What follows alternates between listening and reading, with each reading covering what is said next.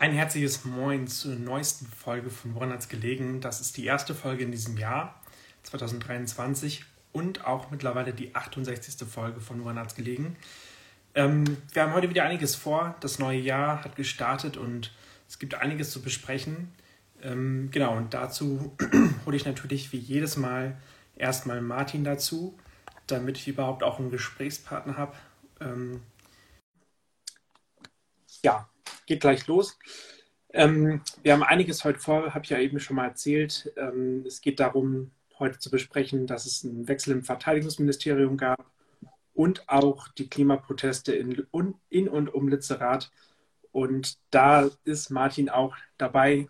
Moin, Martin. Äh, Glück auf, Johannes. Ich kämpfe ja gerade noch mit dem, mit dem Stativ, aber scheint zu funktionieren. Äh, ich grüße dich, Johannes. Macht's noch Spaß? Frage ich mal so. Immer. Ja, nicht ganz immer, aber eigentlich relativ viel. Und bei dir? Ja, bei unserem Arbeitgeber, bei unserem Arbeitgeber kann es ja noch Spaß machen. Ne? Natürlich. Also irgendwie ist das richtig scheiße hier mit dem Bild. So. Also ich sehe dich gut. Ja, ja, also. Aber jetzt bin ich in der Mitte, oder? Ja. Ich weiß es nicht. Ja, wie dem auch sei, Johannes. Äh, Folge 1 ist es ja dieses Jahr. Ähm, wie hast du denn den Jahreswechsel verbracht, um mal so anzufangen? Also, ich war ja in Dänemark und äh, habe da ja einfach Weihnachten, Silvester verbracht. Es war eine richtig gute Zeit. Wir hatten viel Freude. Ähm, wir waren ja, also ich war ja mit meiner Frau, unserem Hund und Nachbarn plus Hund äh, ja, im Urlaub. Und das hat wirklich viel Freude gemacht. Ähm, und Silvester, also direkt 0 Uhr an sich, ähm, war ein bisschen unspektakulär vielleicht. Wir standen an unserem Ferienhaus und haben einfach aus der Tür rausgeguckt und haben Knaller gesehen, ähm, haben uns gefreut. Aber es war natürlich auch für die Hunde gar nicht so leicht. Ähm, das sind beides noch relativ junge Hunde. Erstes, zweite Silvester ungefähr im Leben, zweite Silvester. Und deswegen war das ja auch tatsächlich gar nicht so leicht mit den Hunden das zu, zu regeln. Aber letztendlich lief es ganz gut. Ja. Wie bist du denn ins neue Jahr gestartet? Entspannt. also wirklich äh, ganz sachte, ganz ruhig. Ähm, war, glaube ich, auch notwendig so. Äh, ich glaube, das Ende des letzten Jahres war relativ viel los, ganz schön stressig und äh, da habe ich die, die ruhige Zeit im, im sehr gesegneten Erzgebirge äh, genossen. Geknallt wurde bei uns äh, wie immer, also viel. Also bei uns halt im Erzgebirge sozusagen. Ähm, diesmal nicht aus Protest. Das war so die letzten beiden Jahre tatsächlich der Fall, dass, äh, ja. dass man häufig gehört hat, dass man eben aufgrund des Verbots jetzt erst recht böllert und, und Raketen abschießt. Ähm, ja, dieses Jahr nicht, weil es nicht verboten war. Und dafür sah Berlin hier aus wie, wie Krieg, hätte ich was gesagt, ganz salopp. Also äh, ich wohne hier Friedrichshain, Warschauer Straße. Das sah auch noch ein, zwei Tage äh, quasi nach Neujahr. Äh, wirklich alles zugemüllt und äh, einfach krass aus. Genau. Also bei mir war es wirklich entspannt, umso äh, voller geht es jetzt wieder los. Äh, mit Dienstreisen und Termin und und und. Ja. Ja, ich glaube, dieses Jahr wird einiges anstehen. Ich, ich habe das Gefühl, was heißt das Gefühl? Es ist ja, ist ja Fakt, dass äh, Coronas oder die, die, die Folgen von Corona auch diesem Jahr deutlich äh, geringer sind und äh, mhm. deutlich mehr Veranstaltungen sind, deutlich mehr Leben wieder stattfindet. Und deswegen denke ich, dass dieses Jahr ja anders als letztes Jahr, was ja immer noch sehr verhalten war an Veranstaltungen teilweise, dieses Jahr, glaube ich, noch mal noch wesentlich mehr stattfinden wird. Und gerade für Journalisten und Journalistinnen ähm, wird es, glaube ich, einfach ein volles Jahr.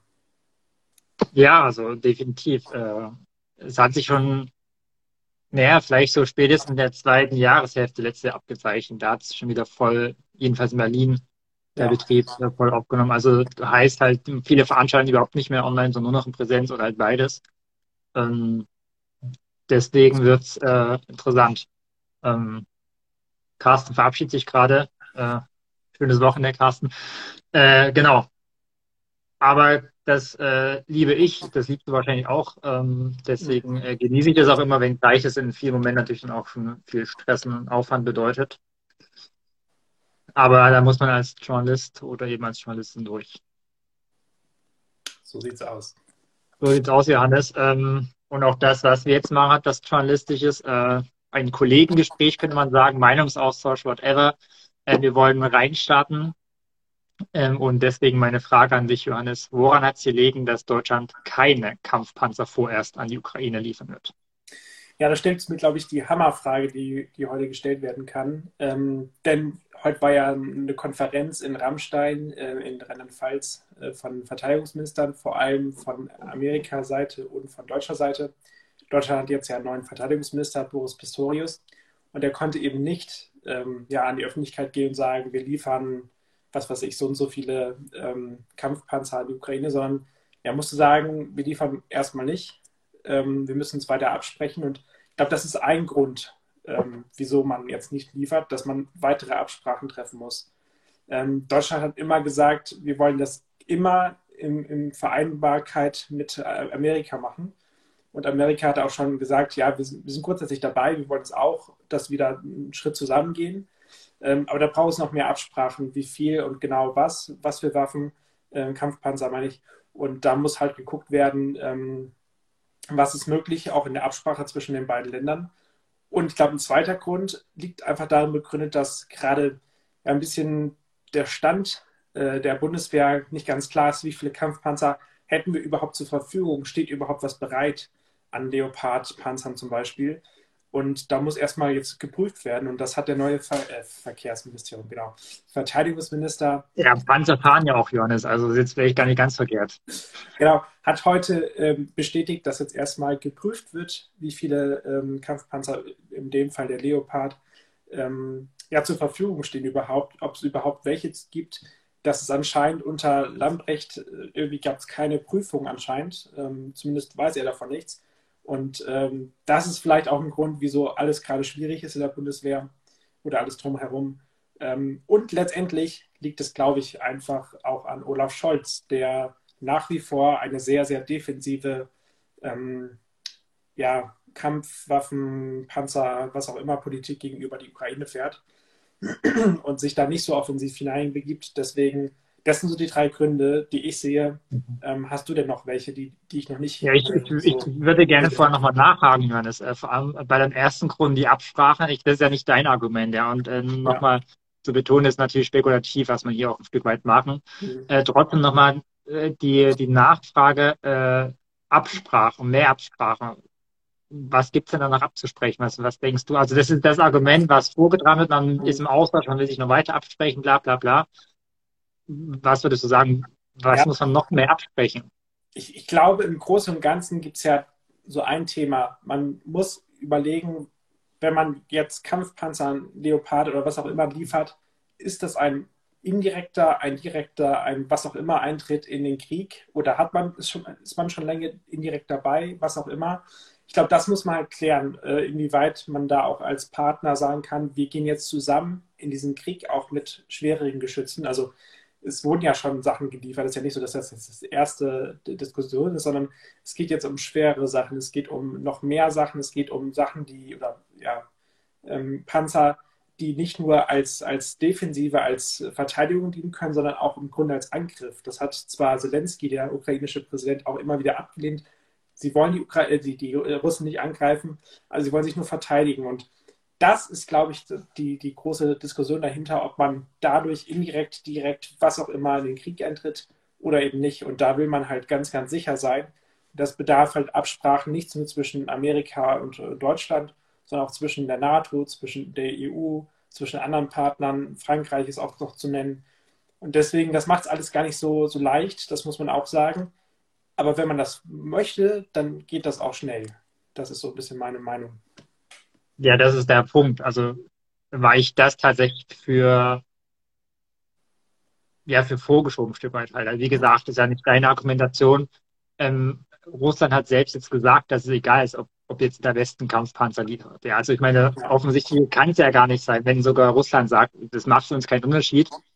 Ähm, und daher ist das ein Argument, äh, was vorgebracht wird, klar, äh, was für mich aber, aber nicht, nicht unbedingt äh, zieht, ehrlich gesagt. Äh, ja. Weil der Westen ist, du hast gerade Sachen aufgezählt, so krass bereits involviert. Ähm, ob man das jetzt als Kriegspartei bezeichnet oder nicht, ist eine andere Debatte. So spielt aber, glaube ich, keine Rolle. So der Westen liefert beständig Waffen, beständig moderne Waffen, schwere Waffen auch. Ähm, das war ja auch hin und her zwischen. Ne? Von daher ist das tatsächlich für mich äh, gar kein richtiges Argument. Und äh, auch die Prüfung, das hattest du ja auch angeführt. Ähm, wie gesagt, ist ja nicht dein Argument. Ähm, was hat Deutschland eigentlich für Kampfpanzer verfügbar? Ja, es ist ein Versäumnis. Es hätte, ehrlich gesagt, finde ich, muss man das wissen, unabhängig davon, ob da ein Krieg ist in der Ukraine oder nicht. Also mhm. irgendwie so, welches Inventar haben wir, was ist verfügbar, äh, wie sieht's aus? Ähm, das sollte so und so schon gegeben sein, hätte später mit Kriegsbeginn quasi auch äh, geprüft werden müssen. Ähm, und es geht ja, oder es steht ja gar nicht allein zur Debatte, dass Deutschland quasi seine Panzer liefert, sondern andere NATO- und EU-Verbünde haben ja gesagt, wir sind bereit, auch Leopard ähm, Panzer zu liefern. Mhm. Allerdings ist Deutschland sozusagen, es sind deutsche Rüstungsfirmen Produzent, deswegen muss bei Weitergabe halt Deutschland zustimmen. So, und das passiert eben nicht. Also es geht gar nicht nur um, um deutsche Panzer, die die Bundeswehr nutzt oder hat oder rumstehen hat oder whatever, äh, sondern insgesamt so. Und auch deswegen zieht halt dieses Argument nicht, äh, wir müssen erstmal gucken, was wir haben. Ja, muss man, sollte man schon lange gemacht haben. Ja. Aber Polen ist ja schon vorgeprägt und hat sogar angekündigt, im Zweifel liefern wir halt einfach, egal was die Bundesrepublik sagt. Ja. Ja, also wir wollen ja auch ein bisschen über Lamprecht und Pistorius noch reden. Und ich glaube, das ist halt ein, ein Riesenfehler, der da auch begangen wurde, dass man aktuell anscheinend überhaupt keinen Überblick hat, was, was haben wir, was haben wir nicht. Ähm, was ist ja auch industriell möglich von der Industrie, wie können wir die unterstützen, finanziell auch. Und dass das jetzt geprüft werden muss, das ist, glaube ich, eigentlich der Riesenskandal, finde ich persönlich, ähm, dass das dem neuen ähm, Verteidigungsminister nicht vorliegt. Das ist, das geht eigentlich nicht, finde ich. Ich meine, wir leben in Deutschland 2023, nicht irgendwie vor 100 Jahren oder wann auch immer. Mhm. Ja, also, naja, also, äh, wie, ja, wie gesagt, das hätte, äh, also jeder würde sagen, man muss ja wissen, was man hat, unabhängig vom Krieg erstmal. Das hätte ja, vorher schon passieren ja. müssen. Ähm, ist dann schlussendlich auch nicht, wenn man, wenn man das jetzt so sieht, auch nicht alleine die Schuld von. Also klar, sie ist Verteidigungsministerin gewesen, als Krieg war. Das heißt, jedes spätestens einen Auftrag geben müssen. Hätte aber auch vorher geschehen müssen, dass man nicht ja, Überblick hat. Ähm, nicht, dass man das alles in Stand setzt, aber dass man sagt, das ist, das ist quasi der Sachstand, das haben wir da, das haben wir nicht da. Äh, also von daher ist, fängt der Hamster sozusagen schon viel eher an zu humpeln, äh, um mal Olaf Schubert zu zitieren. Ähm, aber klar, jetzt äh, fällt natürlich erstmal dem neuen Verteidigungsminister auf die Füße. Der, ich habe einige Interviews angeschaut, der hat ja noch nicht so viele führen können, weil neu, ja. Ähm, der sich oftmals auch rechtfertigen musste und sagen, jetzt ist jetzt mein Sachstand, mehr weiß ich gerade auch nicht. Äh, muss ich natürlich einarbeiten, hat aber de facto gar keine Zeit. Ähm, und das ist halt, glaube ich, auch für ihn erstmal eine unangenehme Situation, unter diesen Voraussetzungen äh, zu starten. Er hat ja auch, ich glaube, zwei, dreimal schon Interviews erwähnt, naja, ich bin jetzt gerade bei 24 Stunden im Amt, äh, Sie können jetzt nicht von mir erwarten, was jetzt vielleicht, ähm, also wenn ich jetzt zehn Tage im Amt wäre, dann könnte ich das jetzt vielleicht beantworten, so nach dem Motto, aber nach 24 Stunden ist das einfach nicht möglich. Und man muss dazu ja auch sagen, ähm, dass, es ja, dass er ja auch sehr spät erst überhaupt angefragt wurde, ob er das machen möchte. Ähm, das ist ja, ich glaube, er wurde am Montag oder Dienstag angefragt. Das muss ich gerade selbst nachdenken. Ja, ich glaube Dienstag. Nee, Montag. Montag. Montagabend müsste er angefragt worden sein. Und ähm, wie gesagt, das ist eine, eine, ein, ein, ein fünf Werktage jetzt vergangen. Ähm, das, so schnell geht das halt einfach nicht. Da stellt sich die Frage, Johannes, ist ja jetzt äh, nur eine 1b, 1c-Lösung oder whatever, weil äh, das äh, berichten ja verschiedene Medien, dass Lambrecht schon Anfang Januar äh, Scholz mitgeteilt hat, dass sie zurücktreten wird. Ja. Ähm, das heißt, er hatte eigentlich viel mehr, natürlich nicht viel Zeit gehabt, aber wesentlich mehr Zeit als jetzt die, die vier Tage oder so, seit es dann quasi offiziell wurde. Ähm, was, was denkst du da? Hatte Scholz andere Namen im Kopf, die jetzt alle abgesagt haben und deswegen musste er dann quasi zu Pistorius greifen? Ja, also Pistorius hat auch schon selbst gesagt, dass er nicht der Erste ist, der gefragt wurde. Man weiß jetzt nicht, wie viele gefragt wurden. Das, diese Liste gibt es nicht, die offiziell bestätigte Liste. Das wird auch keiner jetzt noch im Nachhinein sagen.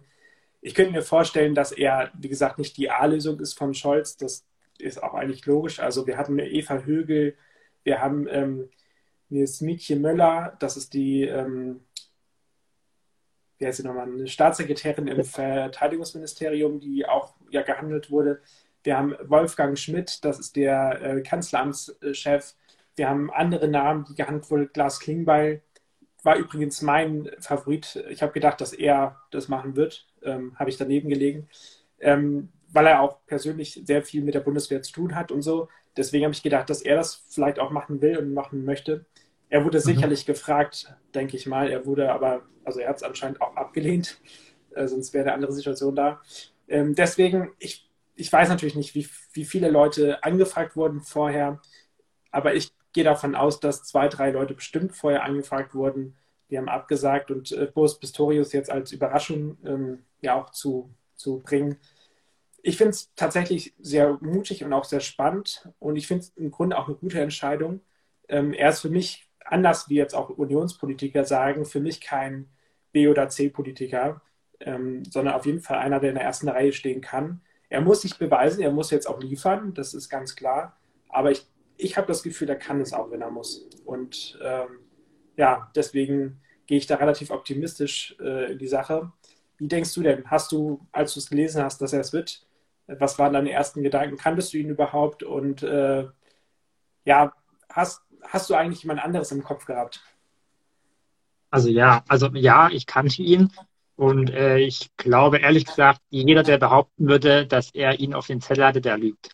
Ja. Also äh, äh, Robin Alexander, der Weltvize, äh, meinte auch, also wenn er ihn auf dem Zettel gehabt hätte, dann irgendwie auf einem dritten oder vierten Zettel oder so. Also ich glaube, den Namen hat tatsächlich äh, keiner auf dem Zettel gehabt. Das kann ich mir nicht vorstellen. Ähm, ich hätte eben auch mit den Namen, die du genannt hast, die ja dann auch durch die Medien gingen, hätte ich ehrlich gesagt auch gerechnet. Ähm, Hubertus Heil war noch einer, der genannt wurde, der aber im, im Arbeitsministerium geblieben ist äh, wo er, glaube ich, auch super aufgehoben ist. Das haben wir letztes Jahr in der Abschlussfolge, als wir quasi die Minister, Ministerin bewertet haben, ähm, auch so gesagt.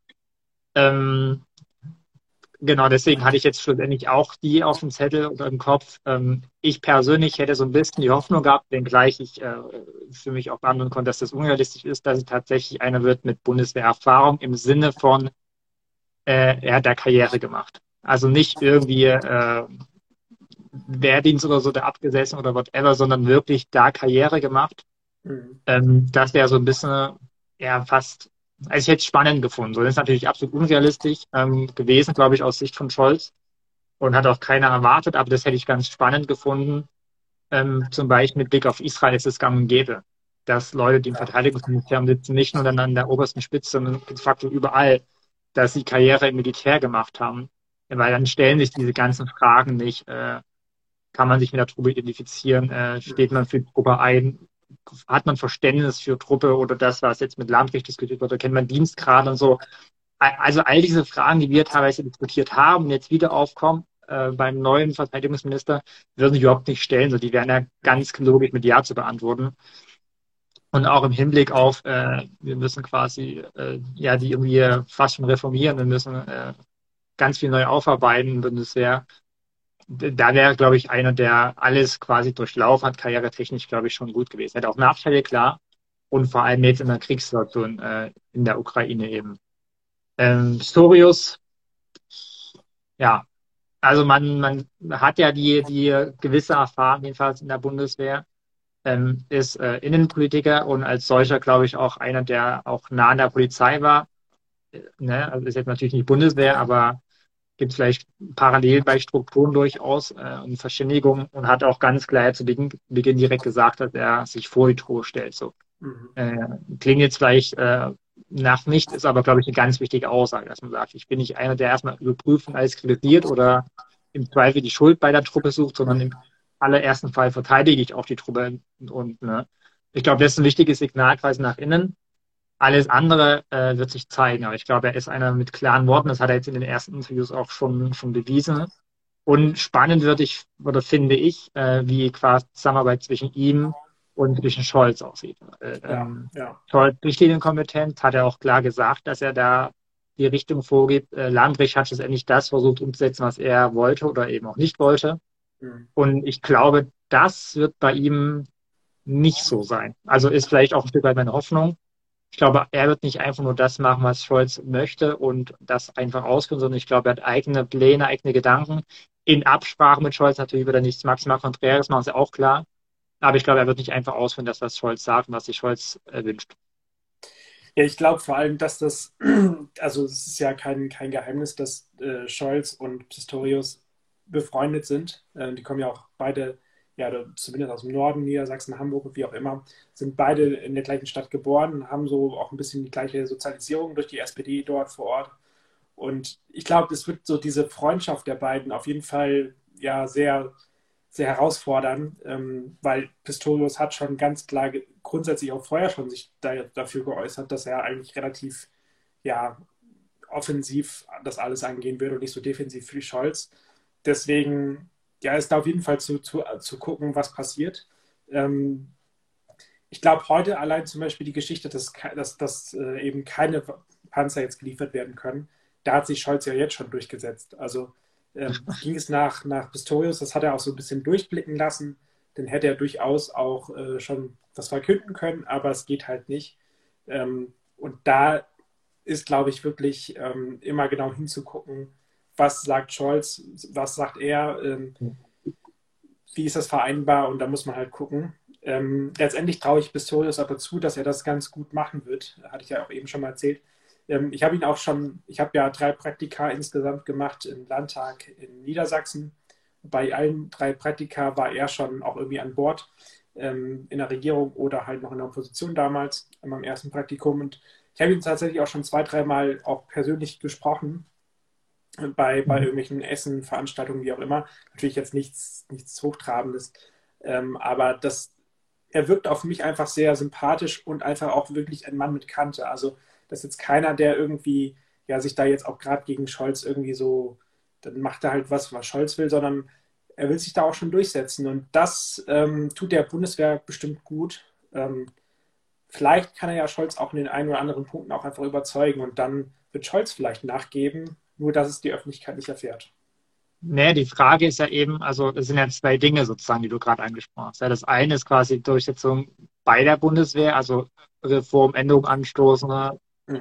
ja, all diese, diese Berg an Aufgaben. Der funktioniert erstmal ganz gut ohne Scholz. Ja. Also sagen, wir gucken, was wir haben, wir rüsten die Bundeswehr modern aus, bla bla bla. Also das funktioniert ja ohne Scholz. Das ist ja, dafür gibt es auch diese 100 Milliarden Sondervermögen. Ja, die zweite oder der zweite Punkt ist ja im Blick auf die Ukraine so. Mhm. Ähm, und da wird es mit Scholz äh, kollidieren. So. Und ich äh, stimme dir zu, ich habe ein Interview gestern Abend, glaube ich, war das im ZDF mit ihm gesehen. Also ich habe es heute angeschaut, aber von gestern Abend. Äh, und da wurde er auch diese Dinge gefragt, und eben auch im Hinblick auf das Rammstein-Treffen heute, ähm, ob denn da verkündigt wird dann, dass quasi Deutschland äh, Leopardpanzer liefert.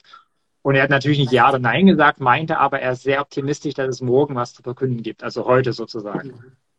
Und das hat er, ja, das ist schon eine Aussage so, ähm, die ja offensichtlich jetzt aber nicht passiert ist. Also deswegen glaube ich, äh, kollidieren da schon Sachen und deswegen ist auch dieses Abstimmungsding für mich immer so ein bisschen, ja, wir wollen mit den Amerikanern reden, klar, aber gestern war es schon relativ eindeutig, finde ich, äh, sagen, er hofft sehr, dass was äh, verkündet werden kann. Jetzt passiert gar nichts, außer in Anführungsstrichen nur normale Waffenlieferungen. Also von daher ist es, glaube ich, so dieses Miteinander zwischen ihm und Scholz äh, spannend. Ich glaube, im, im Sinne der Ukraine, und da hat er sich auch sehr, sehr deutlich geäußert, äh, dass er einen Sieg der Ukraine möchte, auch, auch was das bedeutet, ein Stück weit. Ich glaube, da ist er sehr eindeutig, jedenfalls meine Kommunikation jetzt nach außen, die Öffentlichkeit ähm, ob dann dieses Ziel quasi auch äh, tatsächlich umgesetzt werden kann durch Waffenlieferung, andere Unterstützung wie die auf dem Außenmarkt. Das bleibt abzuwarten und ehrlich gesagt im Sinne der Ukraine auch zu hoffen, dass, äh, das hast du gerade gesagt, dass er sich dann auch durchsetzen wird und mal Scholz in Anführungsstrichen den kürzeren zieht. Ähm, ansonsten wird es schwierig. So, das ist natürlich auch der Grund, aber deswegen, du hast gesagt, Freunde, äh, ganz kurz noch der Satz, weswegen, äh, weswegen Scholz natürlich ein Vertrauten dieses Amt zieht. Also jetzt da jemanden von extern darauf zu setzen, das ist für Scholz ja auch ein Risiko, so weil er dann noch weniger Einfluss vielleicht drauf hat. Also bei Lambrecht hat er offensichtlich viel Einfluss gehabt. Es, ja, es bleibt spannend, muss man leider sagen, fast schon. Ja. Ja, und ich, ich glaube, man muss ihm jetzt auch einfach eine Chance lassen, egal, auch wenn man ihn kritisiert grundsätzlich oder wenn man diesen Vorschlag, dass Pistorius das halt ist, vielleicht nicht so gut findet. Die Union hat das ja auch vielmals gesagt.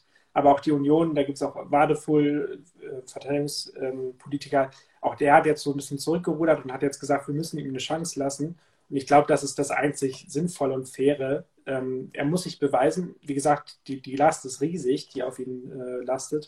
Aber er, er, er, muss auch einfach eine Chance kriegen. Man darf ihn jetzt nicht abstreiben, einfach direkt. Deswegen ähm, es ist halt, er wird nicht alles erfüllen, was alle Leute wollen oder was, was viele wollen. Ähm, aber ich glaube, er wird auf jeden Fall einen besseren Job machen als Lambrecht. Ähm, einfach weil er, ich glaube, viel besser Dinge irgendwie einschätzen kann. Also Lambrecht, ich glaube, wir müssen die Fehler jetzt gar nicht alle wiederholen und äh, irgendwie auflisten, aber da war von Kommunikation über ja, wie man mit Dingen umgeht, dann halt, dass man sich verbiegt auch teilweise. Da, all das ja, macht, denke ich, hoffe ich jedenfalls, äh, Pistorius anders.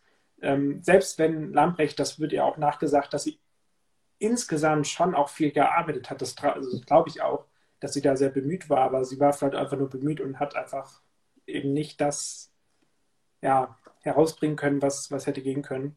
Und da hoffe ich einfach, dass das allein durch die Arbeitsweise und dass diese, diese oder dieses Wissen darüber, wie auch Kommunikation äh, geschehen muss, weil ich glaube, das kann äh, Pistorius ganz gut. Jedenfalls ist mir das in Niedersachsen aufgefallen, dass er relativ klar, relativ deutlich äh, auch kommunizieren kann. Ich hoffe, dass das einfach ja auch einen Einfluss hat, wie man dann äh, auch Pistorius bewertet. Ja. Ähm, vielleicht nochmal ein bisschen anderen Schwenk zu machen. Ähm, es wurde ja auch viel über die Parität im Kabinett gesprochen, also äh, quasi 50-50 Besetzung zwischen Männern und Frauen. Ähm, auch im Hinblick darauf finde ich ehrlich gesagt gut, dass es Pistorius geworden ist. Nicht, weil eine Frau unfähig ist da, ja. Also das ist ja nicht die Aussage, aber dass man auf das Fachliche auch schaut, ehrlich gesagt.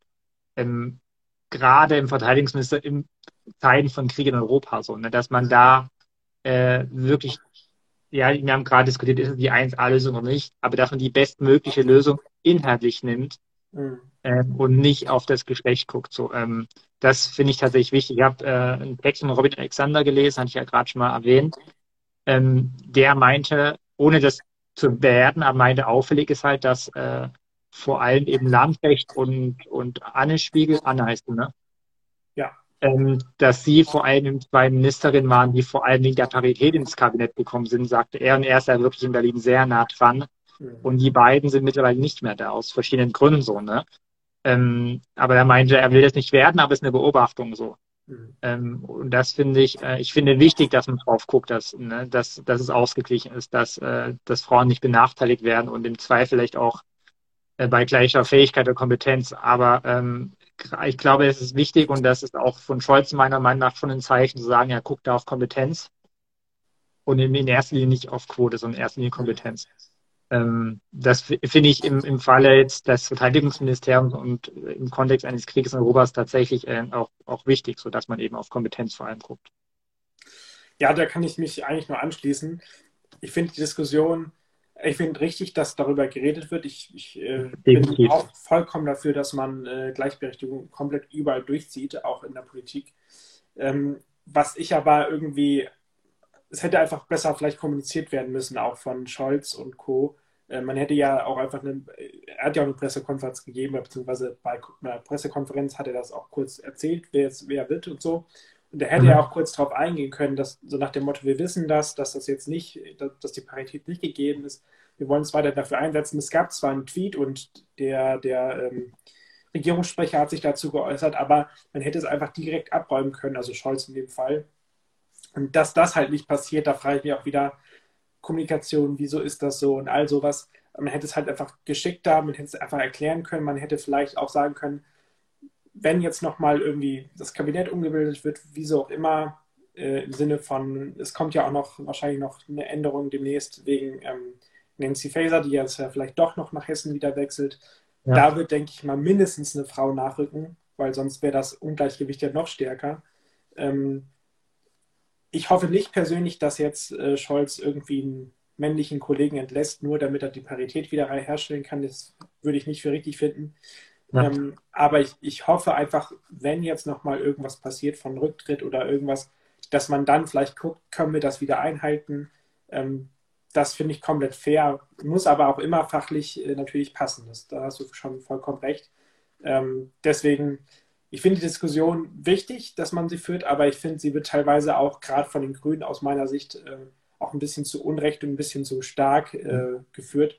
Und ich glaube, indirekt wissen sie selbst, dass es, glaube ich, gerade einfach so geschickt war. Und wir wissen ja auch nicht, vielleicht wurde auch Eva Högel angefragt und hat einfach Nein gesagt. Und dann äh, einer der kompetentesten Frauen in dieser, ja. in, zumindest bundesweit gerade, wenn die Nein sagt, dann kann ja Scholz auch nicht sagen, ja gut, ich nehme dich trotzdem. Das funktioniert ja auch nicht. Die Personen müssen ja auch wollen. Wie gesagt, ich, alle Spekulation, ich weiß es nicht.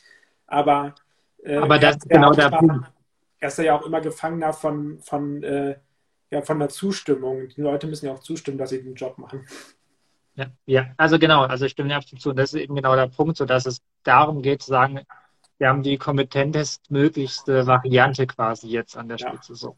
Ob es davor drei Frauen gab, die kompetenter waren, abgesagt haben und zwei Männer, die kompetenter waren, abgesagt haben, spielt ja gar keine Rolle. Aber gerade, wie gesagt, also jedes Ministerium ist super wichtig, immer, weil das äh, uns alle betrifft, was Ministerien machen. So, ne? Aber Verteidigungsministerium während in Europa Krieges ist, glaube ich, schon relativ wichtig so, ne? Und dass man da sagt, okay, wir haben die kompetentest mögliche Person genommen, die verfügbar waren, bereit war, dieses Amt zu nehmen. Und dann ist mir das Geschlecht ehrlich gesagt egal. So, und dann, dann finde ich es schlecht, wenn man sagt, wir hätten eine kompetente Frau, aber weiß eine Frau ist immer lieber ein Mann, der weniger kompetent ist, umgedreht ist genauso schlecht. Ähm, also bin ich tatsächlich, äh, ist immer mühselig diskutieren darüber, aber ne, weil es auch schwierig ist, äh, gleicht man das. Aber finde ich einfach wichtig. Vielleicht da direkt mal noch, noch reinkritschen. Was hättest du denn davon gehalten, wenn äh, Scholz Maria-Agnes Streik gefragt hätte, ob sie das machen möchte? Hätte ich unterschrieben. Also es war, war auch ein Name äh, auf, auf der bekannten Liste, die man im Kopf hat und nicht, nicht wirklich zu Papier gebracht hat. Ähm, Habe ich aber auch für unrealistisch gehalten, weil das Ministerium an die FDP gegangen wäre. Das heißt, das hätte er nicht gemacht, ohne zeitgleich ein Ministerium von der FDP wieder für sich in Anspruch zu nehmen. Ähm, ich weiß nicht, ob es da Überlegungen gab, äh, ob man da irgendwie tauscht, zum Beispiel das Verkehrsministerium äh, an die SPD dafür und keine Ahnung, so hat, glaube ich, auch viel mit Prestige dann letztendlich, dass man sagt, das Verteidigungsministerium muss bei der SPD bleiben. Mhm. Aber genau, sie wäre zum Beispiel eine, die ich äh, für sehr kompetent halte und die auch äh, eine ganz, ganz klare Linie hat, äh, seit Beginn des Krieges sozusagen, das auch ganz offen kommuniziert ähm, die eine Verteidigungsexpertin ist.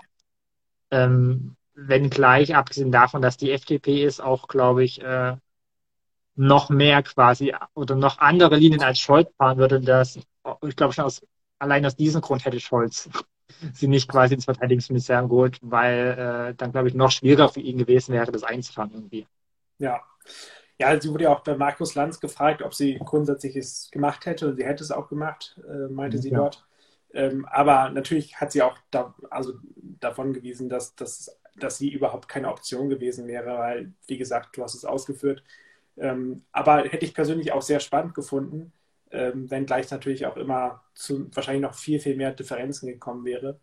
Aber ich bin sowieso ein Freund davon, dass man irgendwie guckt, dass man kompetente Leute reinholt und nicht irgendwie dann wieder nach Partei guckt. Und wir hatten es ja schon Geschlecht, wie gesagt, das finde ich extremst wichtig, aber gerade dieses parteiliche, vielleicht kann man sich davon auch irgendwie mal lösen, dass man äh, sagt, ob, obwohl wir jetzt die meisten äh, Stimmen haben, dass wir vielleicht dann doch mal ein Ministerium in ja. entscheidenden Zeiten abgeben. Ähm, wenn die grundsätzliche Linie stimmt, die stimmt ja in dem Fall nicht, das muss man ganz ja. klar sagen, aber wenn die grundsätzliche Linie stimmt und die Kompetenz dort, dort ist, äh, hätte ich persönlich kein Problem damit, dann auch einfach mal ja, unkonventionell zu sein. Ich glaube, das, also ich, ich verstehe den Gedanken, Johannes. Ich glaube, den, den teilen ganz viele, aber das ist, das wird im Leben nicht passieren.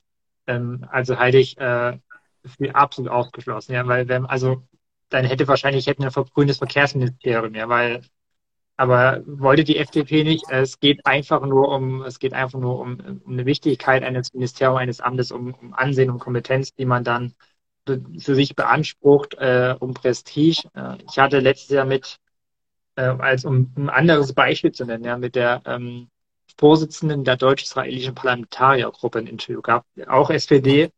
Und da ging es um die Frage, äh, warum sie denn die Vorsitzende ist. Also sie äh, war schon in, in, in Parlamentariergruppen mit Nordafrika. Sie ist selbst quasi kommt von den Menschenrechten. Aber Israel ist ja nochmal ein anderes Ding so, ne? Mhm. Ähm, sie ist vorher nie aufgefallen mit Israel und sagt auch selbst, sie sei keine Expertin, hätte gar nicht so viel Ahnung von dem Land, war, erst, war quasi erst mit Antritt dann zum ersten Mal da. Mhm. Schlussendlich meinte sie, ja, weil es ist eine ganz, ganz wichtige Gruppe für Deutschland, richtig. Und wir sind die größte Fraktion im Bundestag. Und sie ist Fraktionsvize. Und, und weißt du, und das sind so, so, das ist schlussendlich die Begründung gewesen. Und da geht es gar nicht eben, ich habe mich so mit diesem Land beschäftigt, ich kann die Sprache, habe so viele Kontakte, sondern äh, es ist eine Prestigegruppe und wir sind die, die als erstes Anspruch drauf haben, darum nehmen wir das. Und das Verteidigungsministerium ist aktuell genau sowas auch. Vor dem Krieg vielleicht anders. Äh, deswegen wird es nicht passieren. Und äh, ich meine, ich hatte ja die Hoffnung gehabt, dass ein Militär äh, Verteidigungsminister wird, der eben auch losgelöst von Parteien ist. Ja, dann wäre quasi nicht die Frage, wo ist jetzt ein FDPler oder einer von den Grünen, wie auch immer. Ähm, selbst das war ja ehrlich gesagt unrealistisch, sodass da ja. jemand kommt, der jetzt gar nicht in diesem politischen Betrieb drin ist, sondern wirklich Fachmann. Äh, also von daher äh, verstehe den Wunsch und äh, teile ihn auch zu großen äh, Stücken, aber das halte ich, äh, du ja auch, Johannes, äh, für, für absolut unrealistisch. Leider muss man fast sagen. Ja, ja das stimmt. Das, das wäre natürlich, ähm, das wäre eine schöne Geschichte geworden. Aber es ist, wie es ist. Und ich bin mir sicher, wir werden noch einige Male äh, die nächsten Wochen, Monate und vielleicht Jahre über Pistorius, Verteidigungsministerium und was, was auch immer sprechen, ähm, weil es wird nach wie vor international extrem wichtig sein, was passiert, äh, gerade im Sinne von Verteidigung und ähm, ja irgendwie Krieg zu beenden, wie auch immer. Deswegen, ja, das wird uns weiter beschäftigen. Wir haben noch ein anderes Thema. Mit Blick auf die Zeit würde ich da mal langsam rüber switchen. Ähm, es sei denn, du hast noch einen, noch einen Gedanke, mit dem du loswerden willst. Nee, ich okay. äh. Ja, wir haben jetzt noch das Thema Klimaproteste in Lützerath. Die waren ja letzte Woche gerade sehr, sehr, sehr aktiv. Äh, es gibt nach wie vor Proteste in der Region. Ähm, wie gesagt, Lützerath ist jetzt nicht mehr unter, unter Protest. Äh, die Polizei hat alles geräumt, beziehungsweise RWE. Ähm, wie hast du das alles mitbekommen? Es ist ja sehr emotional geführt worden, die Debatte. Es ist ja auch sehr emotional auch in den Medien irgendwie ja, durchgespielt worden. Es gab, äh, wenn man sich dann Welt zum Beispiel anguckt, da waren natürlich äh, die, die Leute, die eher das alles kritisch sahen. Es gab andere Fernsehsender, wo eher so die, die Aktivisten ein bisschen ja, mehr im Vordergrund waren. Ähm, wie hast du diese ganze Debatte miterlebt und vor allem ähm, findest du Lützerath ist gerechtfertigt äh, unter diesem ganzen Protest irgendwie jetzt gestürmt äh, bzw. geräumt worden? Ich fange mit den Medien an. Das ist äh, tatsächlich ein schöner Aspekt. Ähm, und zwar ohne das inhaltlich beurteilen zu wollen. Ne? Aber ich halte äh, ehrlich gesagt gar nichts davon, wenn man als Journalist irgendwie aktivistisch ist. Und das ist jetzt kein Vorwurf. Ne, die Gegenspieler zur Welt, die du jetzt genannt hast, sind jetzt keine Aktivisten, sind Journalisten schon. Ne? Aber ich finde schon sehr wichtig, dass man, dass man das versucht, ganz nüchtern zu betrachten. Und ich glaube, dass es in Teilen, äh, ich will jetzt nicht Springerpresse sagen, weil Bild eher weniger ist auch Boulevard. Mhm. Aber ich glaube, es ist tatsächlich äh, anderen besser gelungen als, äh, als anderen, um das mal ganz nebulös zu sagen. Äh, weil in erster Linie muss man sich halt einen rechtlichen Rahmen anschauen. Ähm, und der ist eindeutig. So, Punkt. So, und auf diesen rechtlichen Rahmen, äh, so muss Berichterstattung ablaufen. Das heißt nicht, dass man dann nicht Sachen äh, kritisiert, die quasi von Staatswegen passieren, die von Polizisten oder von der Polizei insgesamt passieren oder vom RWE. Ähm, aber das ist, glaube ich, so eine Grundlage, auf die man sich einigen muss und darauf dann eine Berichterstattung aufzubauen. Und dann passieren Dinge, die absolut okay sind, nämlich zu demonstrieren, auch gegen, gegen gerichtliche Beschlüsse. Dafür gibt es Demonstrationsrecht. Aber es gibt auch anderes Recht sozusagen und äh, wo man dann eben auch nicht demonstrieren darf. Und deswegen gab es halt diesen Polizeieinsatz nicht, um die Demonstration per se zu zerschlagen, sondern die Besetzung sozusagen aufzulösen. Erst nach seiner Demonstration entstanden, so richtig da nochmal. Ähm, weil das ist Betriebsgelände von RWE, höchstrichterlich anerkannt so. Und, äh, und da gibt es nicht zu demonstrieren, finde ich. Ja.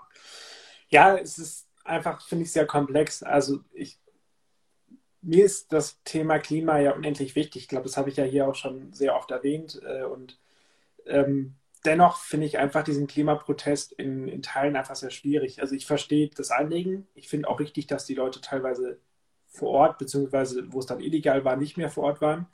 Ähm, ich verstehe auch, dass nach wie vor Protest da ist. Aber ich verstehe nicht, dass man Gewalt anwendet. Alles, was mit Gewalt hat, geht einfach nicht. Das ist, ist vorbei für mich. Ja. Und vor allem, ich, man muss einfach auch demokratische und rechtsstaatliche Prinzipien akzeptieren. Und es ist nun mal einfach so beschlossen. Die, äh, Demokratie hat, Parlamente, Abgeordnete, Parteien haben das so beschlossen. Da muss man sich daran halten. Das ist dann einfach so.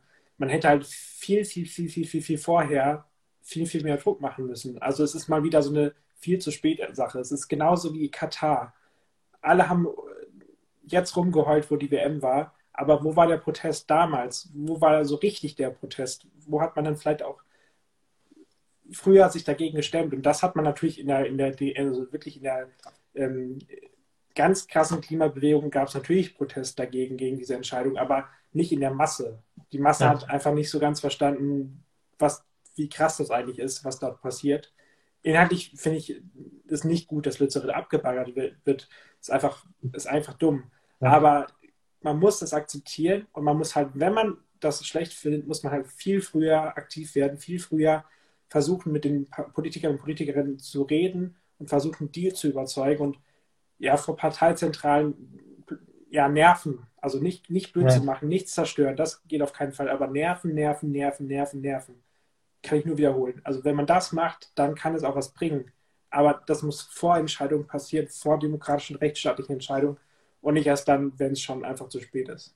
Ja, also genau. Ähm, ich meine, über das Inhaltliche äh, braucht, man nicht, braucht man ja nicht zu diskutieren. Klimaschutz, äh, 1,5 Grad, äh, erneuerbare Energie und so, das ist sehr klar. Äh, und auch das Konzept von zivilen Ungehorsam ist, ist, ist durchaus auch mir bewusst sozusagen. Ne? Was ich allerdings, weil du mich vorhin fragst, wie ich das wahrgenommen habe, interessant fand zu beobachten, ähm, ist äh, eben auch das, das Gewaltpflege, was du angesprochen hast, ja. Und wie das irgendwie hingenommen wurde, bagatellisiert wurde, auch von anderen, auch von Prominenten wie Luisa Neubauer beispielsweise. Ja. Ähm, ich, äh, ist ja auch äh, jetzt keine Neuigkeit, war in Berlin auf sehr vielen dieser äh, Demos im Zusammenhang mit der Corona-Pandemie. Mhm. Ähm, und da wurde zu Recht immer gesagt, äh, wer sich auf die Straße stellt mit Leuten, die, die den Holocaust relativieren, die irgendwie Reichskrieg gefahren haben, die Gewalt üben, die sind nicht besser, weil die sich mit der Sache schlussendlich jedenfalls stillschweigend gemein machen. Ähm, Habe ich selber gesagt und stehe ich auch dazu. Wenn ich auf einer Demo bin, muss ich akzeptieren, dass ich halt mit Leuten im gleichen Abendzug genannt werde, die halt Gewalt üben. So, dann finde ich das nicht unterstützenswert. Äh, und mit diesem Gedanken im Hinterkopf dann diese Demo und, und diese ganzen äh, Aktionen da besetzen und die Gewalt äh, gegen, gegen die Beamten auch mitzusehen, finde ich, ist genau das Gleiche. Das Anliegen, nämlich Klimaschutz, ehrenwert und richtig, anders als der Protest gegen Corona-Demonstrationen, wenn es dann wirklich verschwörungsideologisch im Grundsatz war, ja. Mhm. Ähm, aber ich finde, die Parallele muss man ziehen, ehrlich gesagt, zu sagen, wenn ich das da verurteile, zu Recht, dass man sich dann mit der Sache da gemein macht und dann, ne, dann zieht es ehrlich gesagt auch ein Lützerath, muss ich sagen. Also es ist so meine, meine Beobachtung gewesen, als ich es äh, gesehen habe, dachte ich so, ja, also man muss ehrlich gesagt ne, sagen, der Inhalt mag ernstwert sein, ein anderer als Corona-Protest. Aber wie du sagtest, Gewalt und ähnliches und auch da sind ja, ähm, auch weil die internationale Klimaprotestbewegung vor allem ja durchaus auch antisemitische Züge in sich hat oder Gruppierungen, besser gesagt, wenn ich in die Gänse. Auch, auch das äh, darf, darf man die Augen dann auf einmal nicht verschließen. Das darf ich, äh, also wenn ich bei den Corona-Protesten zu Recht ansprechen, muss ich da auch ansprechen.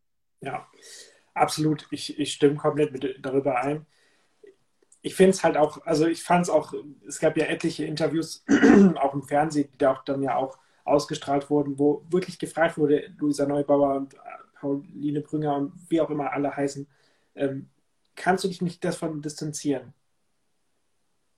Es wurde immer nur gesagt, ja, von, also von Gewalt an sich, das empfehlen wir uns ja schon, aber von zivilen Ungehorsam, das geht ja irgendwann ineinander über so ein bisschen, dass man ja. sich gegen die Polizei äh, irgendwie ja, da aufstrebt und äh, wie Radale macht, das geht so langsam ein über. Und man muss natürlich da aufpassen. Ich verstehe schon, dass man eine Sitzblockade macht und dann weggetragen wird. Das, damit habe ich tatsächlich das ist kein Problem. Okay. Ja, das ist Aber Gewalt geht halt einfach nicht. Und das muss auch äh, ja einfach in der ganzen Klimaszene ankommen.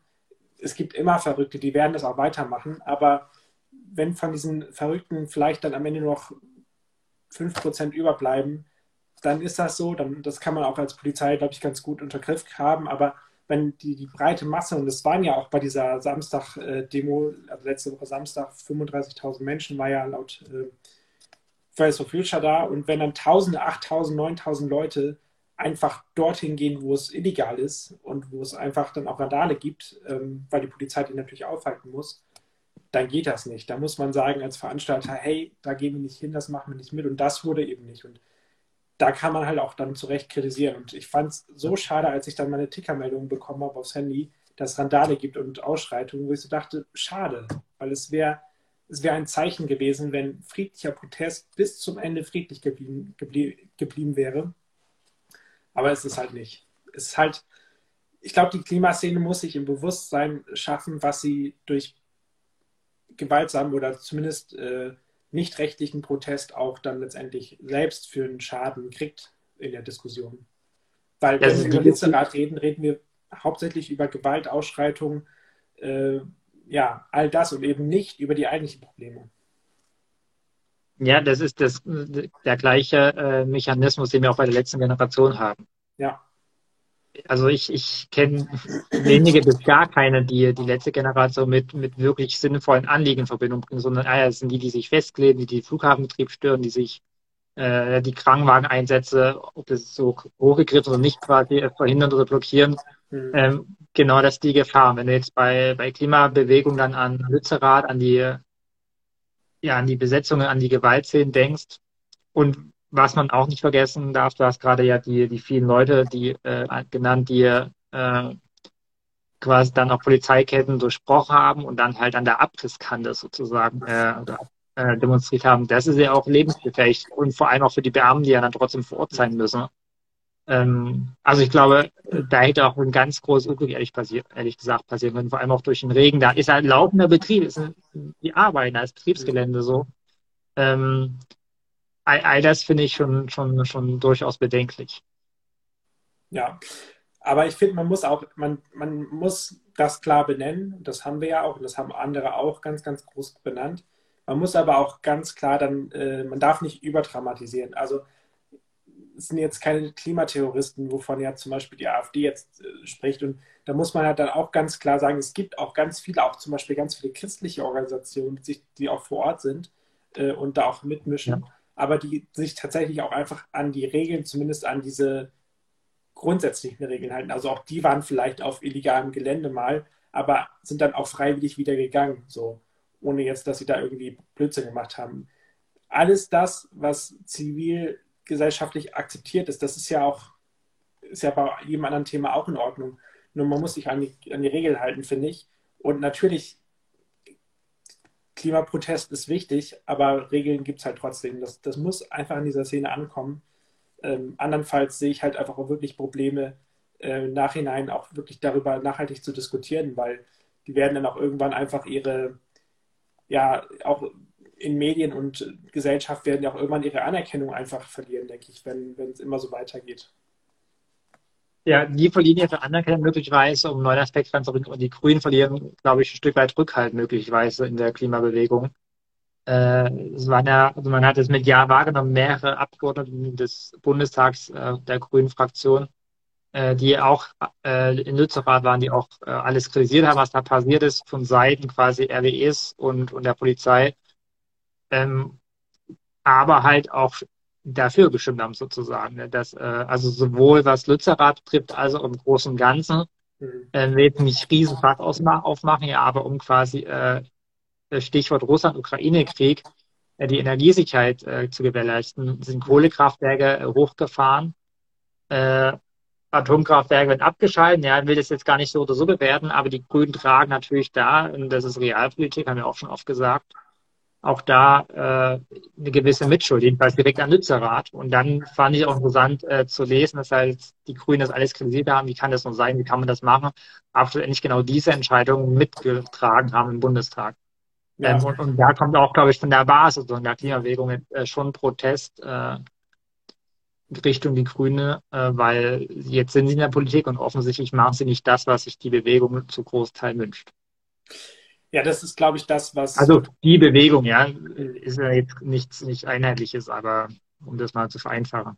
Ich glaube, dass, dass die Grünen merken jetzt, dass Regieren auch wehtut. Also es ist einfach so, weil du wirst immer irgendwas beschließen müssen, worauf du keine Lust hast. Und das ist so ein bisschen, es wurde ja auch oft schon gesagt, dass es so ein bisschen deren Hartz-IV-Moment sein kann. Ganz so sehe ich das jetzt nicht. Also Hartz IV war ja für die SPD tatsächlich ein Riesendrama. Ich glaube jetzt nicht, dass Lützerath für die Grünen so ein Riesendrama ist, dass die jetzt 5% in Umfragen verlieren. Ähm, die werden sicherlich den einen oder anderen Wähler verlieren, davon gehe ich aus, aber nicht in der, in der Höhe, denke ich. Ähm, und trotzdem ist es, glaube ich, für die Grünen ein, ein ganz wichtiger Punkt zu merken und zu lernen, was, was Politik oder was Regierung letztendlich bedeutet und auch, wie man das dann kommuniziert. Man hätte es halt einfach auch viel klarer in die eigene Partei herein kommunizieren können und müssen. Also es gab natürlich Parteitagsabstimmungen, da wurde auch ganz klar darüber geredet und die, das war auch relativ knapp, das Ergebnis letztendlich zum Beispiel. Aber ich glaube, man muss dann auch nochmal in der Härte ganz klar sagen, was es dann auch bedeutet. Und das muss eine Partei verstehen, das muss die Gesellschaft verstehen. Und ich glaube, die Grünen können viel lernen jetzt daraus. Das ist zumindest meine Hoffnung, dass sie ja irgendwie merken, oder generell Parteien merken, wenn sie regieren, dass es nicht so ist, wie wenn man halt Opposition spielen kann. Ja. Da hast du recht. Johannes, du hast gerade gesagt, man muss manchmal Dinge machen, die wehtun. Ähm, das muss ich jetzt auch machen. ich beende die Folge jetzt. Äh, wir sind fast um. Ich fand, das ist gerade ein gutes Schlusswort von dir gewesen, äh, was Politik auch bedeutet, nämlich vor allem auch erstmal Kompromisse und miteinander und diskutieren. Und frage dich jetzt, äh, was uns denn in der kommenden Woche erwartet. Da fragt man sich immer, wenn man Gelegenheit, da fragt man sich immer, so,